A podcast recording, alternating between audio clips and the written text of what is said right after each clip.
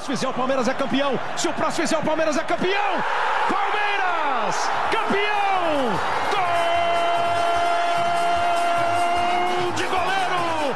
Gol de Grande área, o Breno Lopes de cabeça.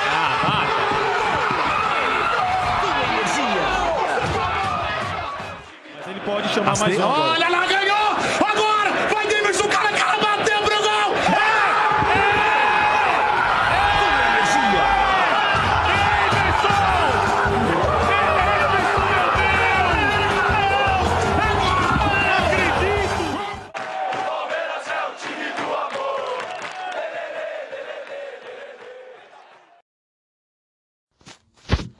Olá, ouvinte da Coluna Palmeiras, tudo bem com você?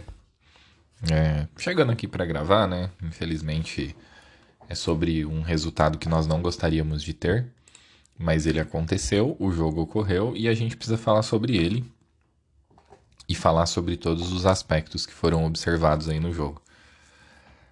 É, Bom, primeiro de tudo, é importante a gente destacar que Deixa, vamos por partes, tá? Primeiro, assim, a, eu, eu gostaria de falar sobre a coluna Palmeiras primeiro. A audiência da coluna tem caído muito por conta dos jogos de resultados ruins. É, eu vou pedir para você que me ouve me ajudar aí na divulgação, porque o, o conteúdo aqui ele não é um conteúdo de escárnio, tá? Ele não é um conteúdo de, de, de sensacionalismo em cima de resultado. Então, da mesma forma que nas vitórias eu não fico super eufórico, nas derrotas eu não vou vir aqui também dar escândalo igual alguns outros influencers dão. Eu, e eu entendo que o pessoal que vem me ouvir observa isso e, e me ouve por isso. Então, eu acho que a queda de audiência é normal por conta de que ninguém gosta de perder. Mas é importante ouvir sobre derrota, porque inclusive é, ensinamentos e, e assim observações elas precisam ser tiradas de jogos onde a derrota acontece, né? Como foi o caso dessa eliminatória aí contra o, o Atlético Paranaense. É, bom, vamos lá. Eu vou separar esse episódio em alguns tópicos. O primeiro deles é a arbitragem, porque ela foi polêmica sim. Mas antes de começar a falar dos lances, eu vou falar sobre. Eu vou fazer um, um disclaimer que eu sempre faço. O jogo ele não foi apertado ao ponto do Palmeiras ter perdido por causa da arbitragem. É, esse é o primeiro ponto que eu gostaria de destacar. Tá? Então, resumindo, o Palmeiras não perdeu por causa da arbitragem. É, agora, aos lances. É, é, muito preocupante o fato do Palmeiras ter tido três expulsões em duas eliminatórias praticamente iguais. Né? O Palmeiras teve lances idênticos em. praticamente idênticos em três situações. Das três situações, a única que eu acho, entre aspas, perdoável é a do. É a do, o do Murilo, olha eu, do Murilo nem um pouco perdoável. É a do Scarpa. Todas as outras, para mim, elas foram bem inocentes, bem infantis e bem irresponsáveis. O que fez com que a gente fosse duramente prejudicado nessas eliminatórias. Então, esse é um aspecto que vai ser um dos aspectos da coluna, mas como ele está um pouco atrelado com a com, com o andamento do jogo e com a arbitragem, eu quis dizer aqui. Mas a arbitragem, a expulsão do Murilo, portanto, ela foi completamente justa, né? Me incomoda um pouco só o fato de que, para mim, o, o juiz viu claramente o lance e aí ele, depois de rever o lance por 20 segundos, ele expulsa o Murilo. Eu não, não tô querendo que ele faça coisa errada, tá? Não é isso. Mas eu acho que existe a necessidade de que os juízes, os árbitros, a, a equipe de arbitragem ela tem um entendimento sobre critério. E aí entra o principal problema do jogo para mim, que foi a falta de critério do árbitro. Eu fiquei bastante contrariado com ele por conta disso. Por conta de que, na minha opinião, é, ele não teve critério. Inclusive, essa falta de critério propiciou que o jogo ficasse ao gosto do, do Atlético Paranaense. Sobre os lances, o lance do Rony que tá todo mundo reclamando da cotovelada, eu acho discutível, porque de fato é, é um lance de pouca intensidade e que não, pela uma câmera que surgiu aí da ESPN, parece que nem acerta o Rony, né?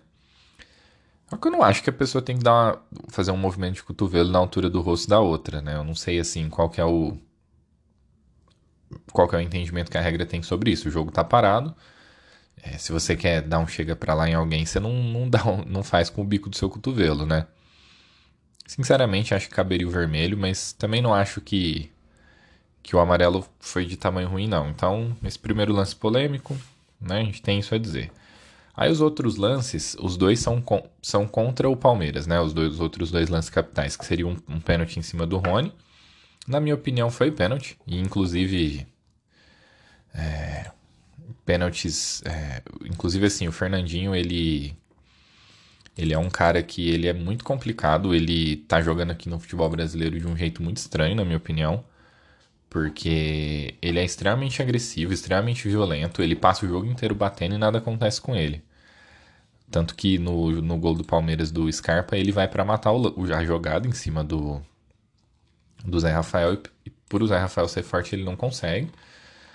E, e daí o, o, o Zé consegue carregar a bola e fazer o gol. Eu gostaria que vocês, inclusive, ficassem com esse lance do Zé Rafael na cabeça, tá? Eu acho Acho importante que na parte mais do jogo eu vou comentar sobre ele. E teve um lance bizarro no finzinho do jogo, que o Atuesta se livrou da marcação, tocou pro Dudu na entrada da área, que enfiou o Mike, e aí o lance parou. E até agora eu não entendi o que aconteceu. É, a gente não, não, assim, eu não faço ideia do que o juiz deu. Para nós ficou como o famoso perigo de gol. E e era um lance assim, que quando ele para, o Mike tá na, no bico da pequena área. Hum, poderia enfiar o lance no rabo, como o Palmeiras enfiou vários outros ao longo do jogo. Mas, de todo modo, né? Até agora ninguém sabe o que foi marcado. E, e aí, o aí, assim, esses são os lances capitais, né? Agora sobre condução de jogo, eu acho que o cartão amarelo pro Everton, por ele estar reclamando o fato de ter sido um novo escanteio pro Palmeiras, e todo mundo sabe que o Palmeiras é muito perigoso em escanteio, ficar tendo escanteios de forma consecutiva é relevante, né? É, mostra como o árbitro estava com dificuldade de critério e com dificuldade e com vontade de que o jogo acabasse o quanto antes, na minha opinião, porque para mim tinha sido bem claro que o Everton não tinha conseguido cabecear a bola, até pela forma como ele pula. E o juiz vai e inverte o lance, e isso ocorreu durante o jogo todo, na minha opinião. É, inclusive alguns lances de dividida um pouco mais ríspida, que eu via ele sempre dando falta contra o Palmeiras, e quando era o contrário, o critério era um pouco diferente, eu achei o critério dele bem estranho. Ele parecia um juiz caseiro, mas ao contrário. É, e como eu sempre destaco, né, condução de, condução de jogo é uma das coisas que eu acho mais complicadas do ponto de vista de arbitragem. Porque eles vão condicionando o jogo, né? A arbitragem ela condiciona a forma como o jogo vai correr. Bom, enfim, esse é o capítulo arbitragem. Agora sobre o capítulo jogo. O Palmeiras começa com bastante volúpia, é, com uma escalação que é a que, que eu esperava, pelo menos eu esperava, era a que eu imaginava com o Tabata no lugar do Veiga, depois da confirmação de que o Veiga não poderia jogar. E é, essa confirmação, na verdade, ela veio de forma indireta, né? Ela não, não veio via comunicação oficial do clube, por exemplo. A ausência do Veiga ela pesa muito porque em momentos, os momentos em que o Palmeiras precisou sair do buraco, eles normalmente têm o Rafael Veiga, né? E o fato dele não poder jogar já era um, um item a mais de preocupação. Mas eu achei que o Tabata jogou bem dentro do limite do possível. Exceto por um fator, né? Bom, o, gol do Scarpa sai logo no começo. O, Atlético não, não, não, demonstra aí muitas armas para poder revidar. Exceto o fato de que o Vitor Roque ele é muito bom jogador, ele protege muito bem a bola, ele é um centroavante muito promissor. Impressionante o que o Atlético conseguiu aí pegando esse, esse, esse garoto do Cruzeiro.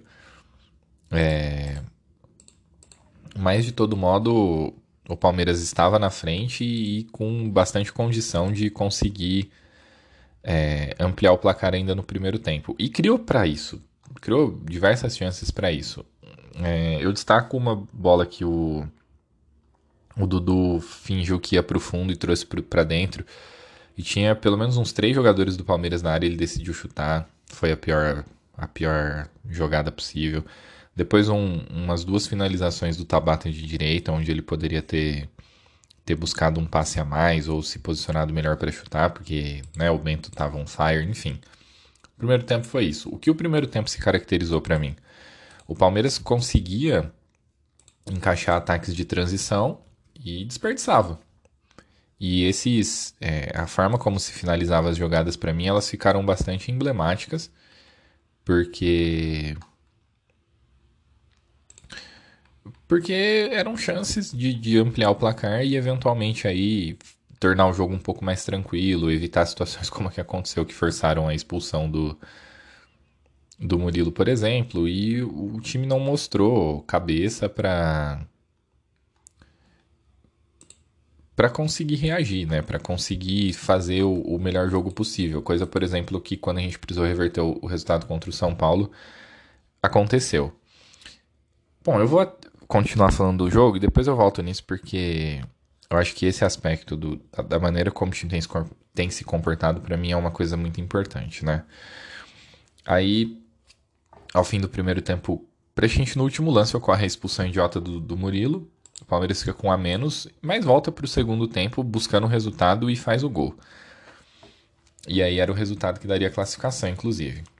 Daí para frente, na minha opinião, o time praticamente só errou. Erro de postura, enfim. É, erro de leitura do Abel, porque tem um capítulo Abel também. Que eu gostaria de comentar, porque na minha opinião ele errou bastante. É... Bom, Primeiro, assim, falando do gol do, do primeiro gol do, do Atlético, que foi o gol do Pablo. Não. É, o primeiro gol do Atlético. Qual que foi o primeiro gol do Atlético? Não, eu esqueci. Foi o do Pablo, não. É, foi o do Pablo. Ele ocorre no meio do, do segundo tempo, praticamente, e assim. Fora bater. Brincando, o Fernandinho é muito bom jogador. E, e, o espaço que foi dado pro, pro Fernandinho poder achar um passe foi muito grande. E aí ocorreram dois é... Ocorreram duas situações que me incomodaram bastante. A primeira, que foi o fato de que o Gabriel Menino já não estava mais conseguindo jogar bola a essa altura do campeonato. Ele estava completamente cansado e nem ele pede para sair, nem o Abel consegue observar isso, mantém ele em campo e o gol sai numa zona que deveria estar havendo um pouco mais de combate, né? O Palmeiras se reorganizou num 4-4-1 ali e você tinha os dois zagueiros do Atlético com bastante tranquilidade, obviamente, e o Fernandinho ainda ajudando. Então o Fernandinho não poderia ter cuidado, porque menos com a, mesmo com um a menos, esse encaixe estava completamente despropositado e o espaço foi muito grande. Aí entra o segundo problema do lance, que foi o fato de que o, o Marcos Rocha, para mim, que também já estava mal, apesar de ter dado assistência com a mão para o gol do, do Gomes, ele ele já não estava bem e assim, o só não, não há o impedimento no lance porque ele tá, um, tá perdido na linha defensiva. E esse é um outro aspecto que me incomoda bastante, porque a gente sabe que o time depende de solidez defensiva, portanto não, não pode haver um ponto frágil, né? E ele foi. É, esse ponto frágil, e aí o lance obviamente fica extremamente perigoso, a bola foi cruzada para o meio, não foi possível cortar e foi o gol do Pablo. Aí o segundo gol, que é o gol do Teranza, apesar de ter é, desviado no, no Piquerez, ele ocorre porque, mais uma vez, o setor do Gabriel Menino estava completamente esvaziado. E ocorre pouco antes dele sair.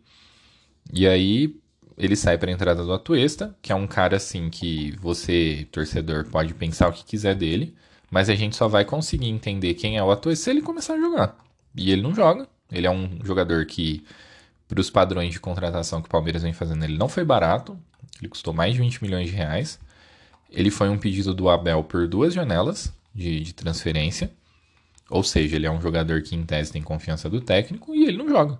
Então, assim, é, ele já tinha, na minha opinião, jogado bem contra o, o Bragantino, inclusive melhor do que o Danilo.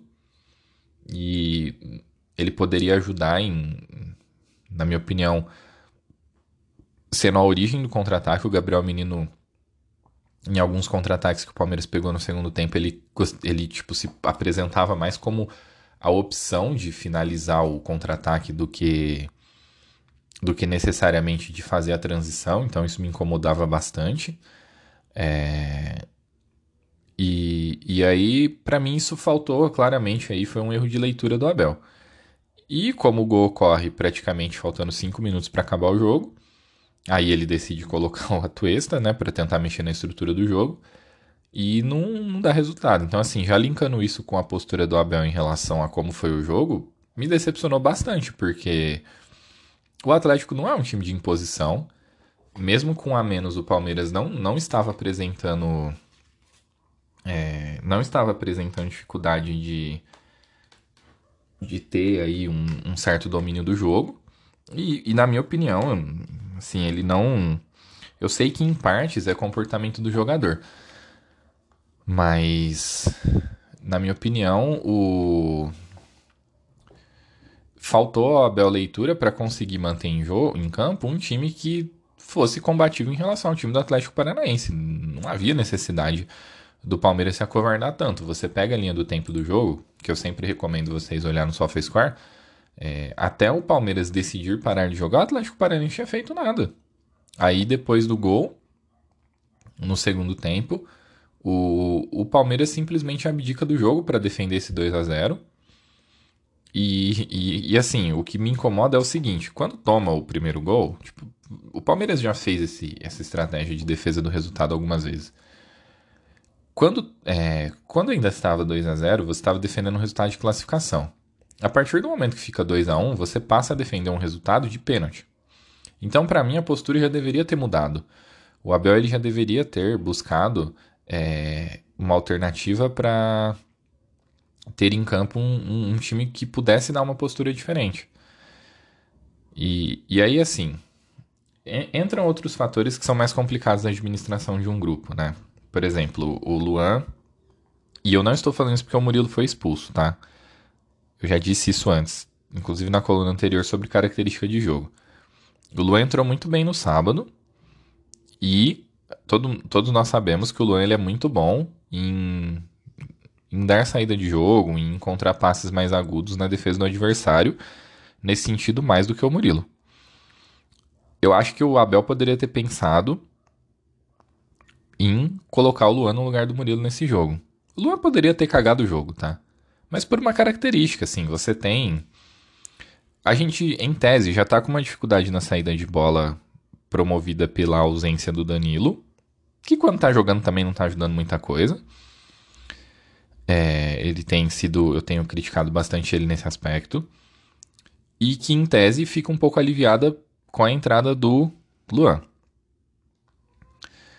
É... Enfim, o que eu quero dizer com tudo isso é assim: o... faltou a Abel. É, a estratégia para esse jogo. A gente é tão confiante em estratégias que o Abel eventualmente venha a fazer para os jogos, né, para os confrontos específicos. Mas a grande verdade é que o Palmeiras perdeu um confronto, empatando, perdendo um jogo, empatando outro, ou seja, não sendo o time que a gente está acostumado, porque a derrota em Coritiba, na minha opinião, ela nem deveria ter acontecido, mas aconteceu, né? Mas na minha opinião, o time deveria ter conseguido reagir. E esse empate em casa, ele também foi por uma questão, na minha opinião, da condição do jogo. Então, para mim, ele falhou bastante. É, ele, ele para mim, ele ficou, começou a ficar preso a alguns dogmas, especialmente o dogma de acompanhar lateral. Só que muitas vezes o time, nem, o time adversário nem tá com esse ímpeto de atacar pelas pontas e ele, por exemplo, promove a entrada do Wesley muitas vezes por esse motivo, porque o Wesley, ele, apesar de ultimamente ele não, tem, não, ter, não estar conseguindo contribuir ofensivamente, ele é um cara que ainda acompanha lateral. E muitas vezes o nosso meio de campo ele fica esvaziado em detrimento de ficar acompanhando lateral, independente do jogo. Então, para mim existe um erro conceitual muito grande no trabalho do Abel em relação a isso e passa diretamente por pela subutilização de alguns jogadores que ele mesmo pediu, na minha opinião, em especial a Tuesta. Eu não acho que o Atuesta é o salvador da pátria brasileira, palmeirense. Mas, na minha opinião, tá faltando oportunidade para ele, especialmente se a gente linkar que é um jogador que a equipe técnica é, achava que poderia contribuir muito mais. E esses erros de leitura em relação ao encaixe no jogo. Se, o Abel, aparentemente, ele tem um elenco na mão. É, eu não vejo motivo para um, um, você ter uma, uma eliminatória onde o Marcos Rocha sofre duas vezes com os pontas do time adversário e, e é mantido. Isso tá me deixando bastante incomodado. A gente sabe que o Marcos Rocha é um dos líderes do elenco, mas essa supervalorização que ele tem recebido, independentemente do encaixe, não, tem, não tá sendo legal. É, isso tem condicionado a forma do time jogar, porque quando ele tá jogando, o Palmeiras necessariamente tem que fazer uma pressão pelo lado direito sem o lateral. Porque ele não tem força para ir voltar para fazer o corredor, como o Mike tem. E também, não que o Mike seja o, sei lá, o Cafu no auge, o Michael no auge. Mas pelo menos essa função, é, a gente tem observado que quando ele entra, ele consegue fazer com mais, com mais precisão do que o Marcos Rocha tem feito. Então, para mim, esses foram todos os erros aí que o Abel cometeu, não só na escalação, mas também ao longo do, do jogo. E obviamente ele tá nervoso com a arbitragem, isso é normal. Não, ninguém precisa aceitar situações que você acha que você foi prejudicado. Mas na minha opinião, o Palmeiras ser eliminado pelo Atlético Paranaense sem ganhar um jogo na eliminatória não é algo que me deixa satisfeito. Na minha opinião, é bem. Não é vexatório, porque o Atlético Paranaense não tá na final da Libertadores à toa. Mas fica aquele, aquela sensação de que, de fato, o time entregou menos do que poderia. O destaque positivo da partida para mim é, o, é o, o, Dudu, que depois que o time ficou encurralado, ele, ele tentou muito, diversas situações para poder fazer com que o time saísse vencedor. Mas, assim, também mais na base da garra do que é, com tomadas de decisão importantes, porque ele é, enfim, eu já comentei um lance dele aqui que poderia ter feito com que o Palmeiras ampliasse o jogo ainda no 11 contra 11, enfim. O que eu sei é, esse time não tá normal. É, a gente tem um mês já praticamente onde o time tem que sair do buraco o tempo todo. O medo de jogar bola tá evidente em campo. Eu não sei se isso é pressão pela melhora do Flamengo, eu não sei dizer o que é. Eu, a única coisa que eu sei é que o futebol ele está desaparecendo cada vez mais. Vocês que acompanham aqui a coluna Palmeiras têm observado os meus comentários nesse sentido. Parece cada vez menos futebol, na minha opinião. É, características às quais o, o time é, poderiam se apegar, elas estão desaparecendo. E quando eu falo sobre característica, eu não falo sobre jogadas que o adversário eventualmente pode ter aprendido a marcar, nada disso. Eu falo sobre característica mesmo, sobre coisas que a gente podia observar e não consegue observar mais, né? Eu acho que o único jogador que não se afetou psicologicamente no jogo e que com, conseguiu cumprir um bom papel, o único não, né? Mas assim, um destaque que eu dou, que eu falei do Dudu. O Zé Rafael jogou muito bem também. É, na minha opinião, inclusive a postura dele perante a própria marcação que vinha sendo feita nos momentos em que o Palmeiras estava mais acuado, muitas vezes ele, ele se comportava como o atacante e aparecia para poder dar combate atrás também. Eu acho que dos jogadores que estavam em campo, ele foi o que mais transmitiu esse espírito, essa característica que eu comento. Eu não sei dizer se o time está cansado, o Palmeiras começou a ter semana cheia, tanto para treinar quanto para recuperar, e os resultados não estão vindo.